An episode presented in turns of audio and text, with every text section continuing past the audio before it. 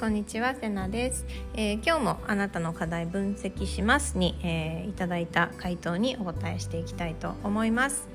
えー、ゆうさん。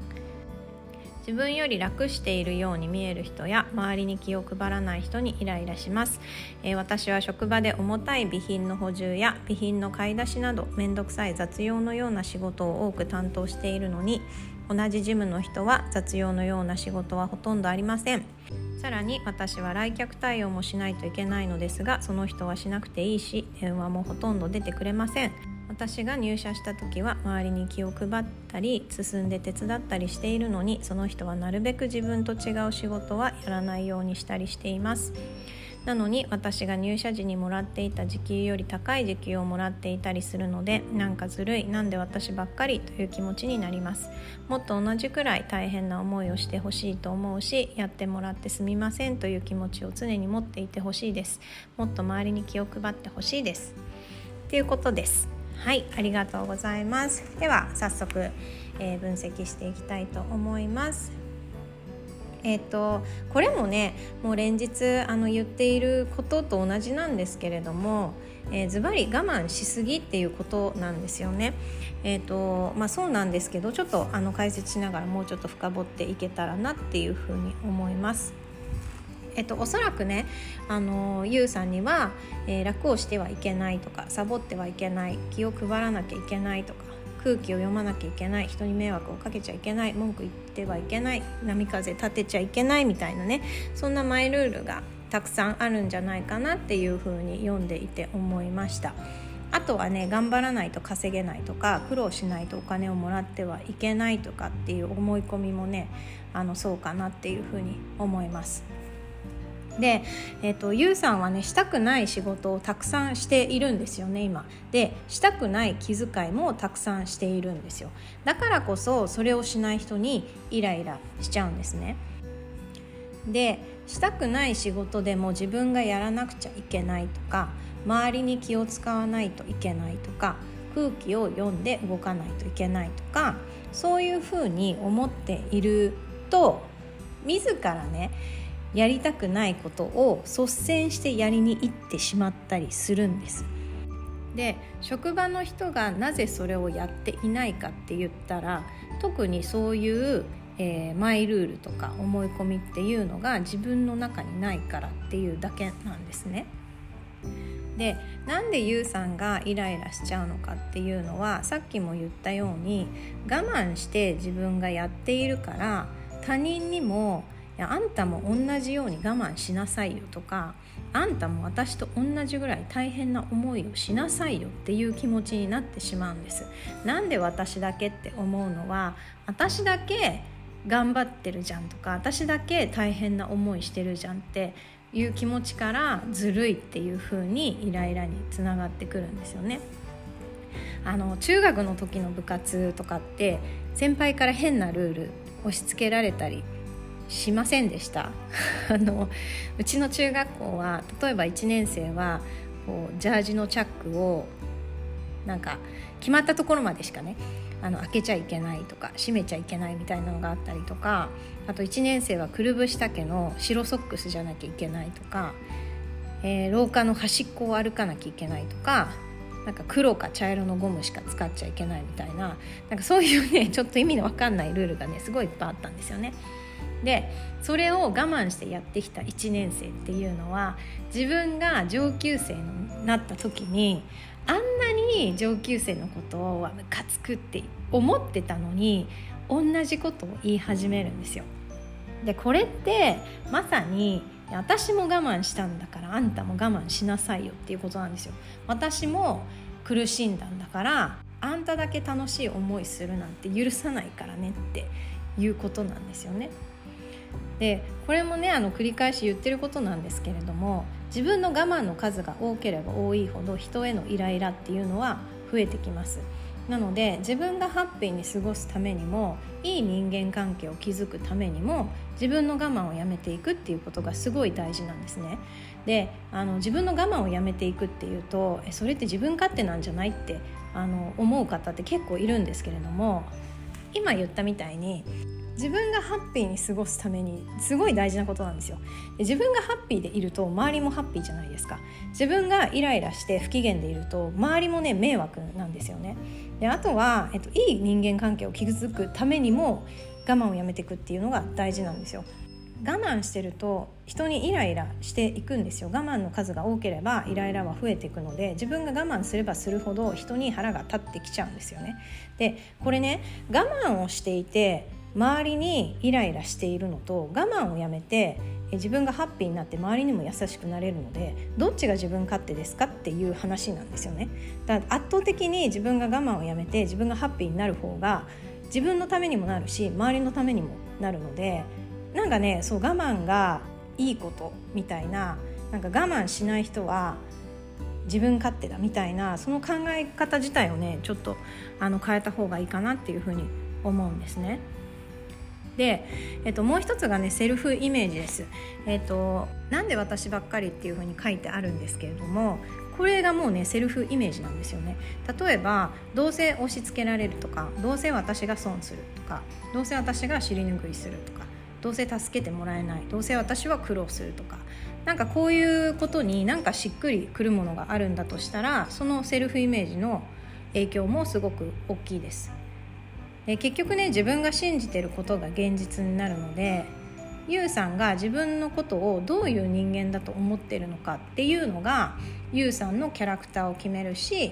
ゆうさんの人生を決めてしまうんですね。なのでこういうネガティブなセルフイメージを信じてる限りは、えーと、どんなにね場所を変えたりしても結局ね同じ役回りになってきます。なのでこういうセルフイメージごとを変える必要っていうのがあるしそのためにはマイルールを破っていくっていう必要があるんですね。で、えっと、仕事なので、まあ、確かにねやらなきゃいけないことっていっぱいあると思うんですよ。でも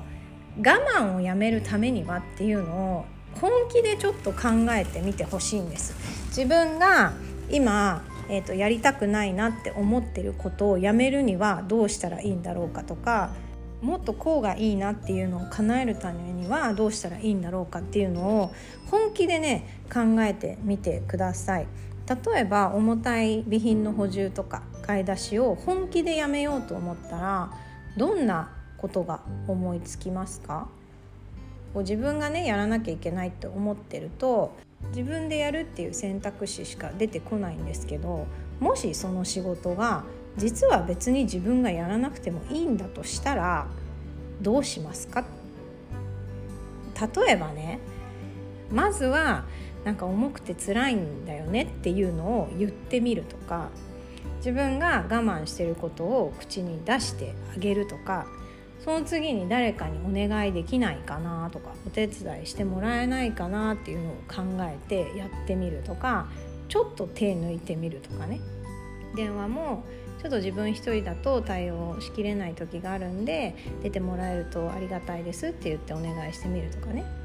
なんかそうやってやりたくないことをやめさせてあげるやりたいことを自分にやらせてあげるっていうことをして自分を大事に、扱ってくるようになると現実って結構変わってきます。で私が入社時にもらっていた時給より高い時給をもらっていたりするっていうふうにあの書いてあるんですけれどもお金って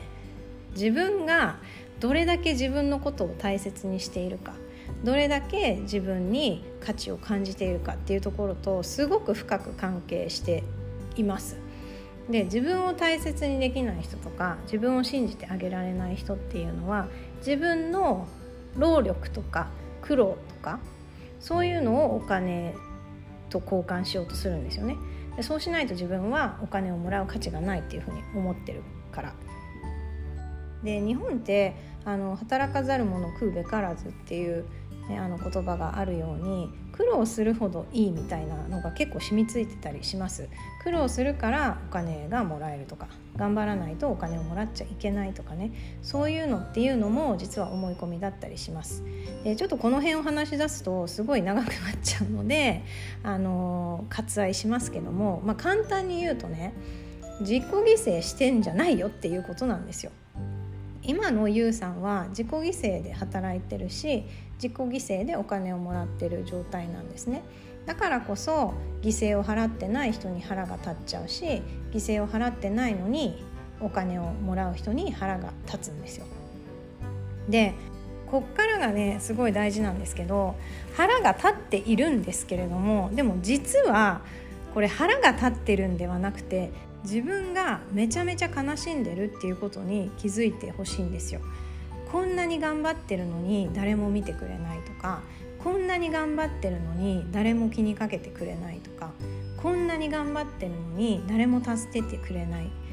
そういうふうにずっと傷つき続けてきた自分の気持ちが怒りに変わってるだけなんですね。もっと言えば怒りすぎて拗ねてる状態なんです。なので、まあ、さっきねセルフイメージごと変える必要があってマイルール破っていく必要がありますよっていうふうに書いたんですけれどもまずはゆうさんが自分をもっともっとねぎらってあげましょう。私めっちゃ頑張ってるよねとか私ほんとよくやってるよねとかみんなのこと考えてすごい一生懸命やってるよね。みんながやりたくないこともやってる私ってほんと頑張ってるよねっていう風にまずは自分が自分のことをいっぱい褒めて認めて抱きしめてあげてほしいんですよ。で今までねゆうさん自身がそんな頑張ってる自分をちゃんと見てきてあげてないから自分が拗ねちゃってるんです。だ人がどうこうっていうのではなくて本当にね自分なんですよ自分が自分をどう扱ってるかっていうのが人からどう扱われるかなのでみんなが自分を認めてくれないとかみんなが自分を助けてくれないとかみんなが分かってくれないとかみんなが大事にしてくれないって思う時って自分が自分を分かってあげていないし見てあげていないし大事にしてあげていない時なんですね。なのでまず自分が自分をちゃんと見つめて認めて褒めてねぎらってあげるっていうことをしてください。でそんな風に目いっぱいねぎらってねぎらってねぎらった上で私はどうしたいのっていうのを自分に丁寧に聞いていってあげてください。でその声を自分が少しずつ叶えてあげるっていうことです。そうすると少しずつ現実も変わってくると思います。なのでまずはね毎晩自分の頑張りを認めてあげるどんなに小さなことだとしても「いや今日はこれもやったよねよくやったよね」とかもうねなんなら「今日私仕事行ったよね超偉いよね」とかでいいんですよ。あんなに大変なことしなきゃいけない仕事に毎日行ってる私って本当偉いよねとかそういうふうに自分の頑張りを認めてあげるねぎらってあげるっていうのをとりあえずね1ヶ月間続けてみてください。で、えー、自分の本当はどうしたいのっていうのを少しずつ叶えていくっていうところをぜひやってみてください。きっとちょっとずつ変わっていくと思います。はい、えー、この番組では自分のことを好きになって自分の可能性を信じられるようになるためのお話をシェアしています。役に立ったなとかなんか気づきがあったなって思っていただいた方は是非フォローやいいねとかシェアしていただけるととっても嬉しいです。それではまた。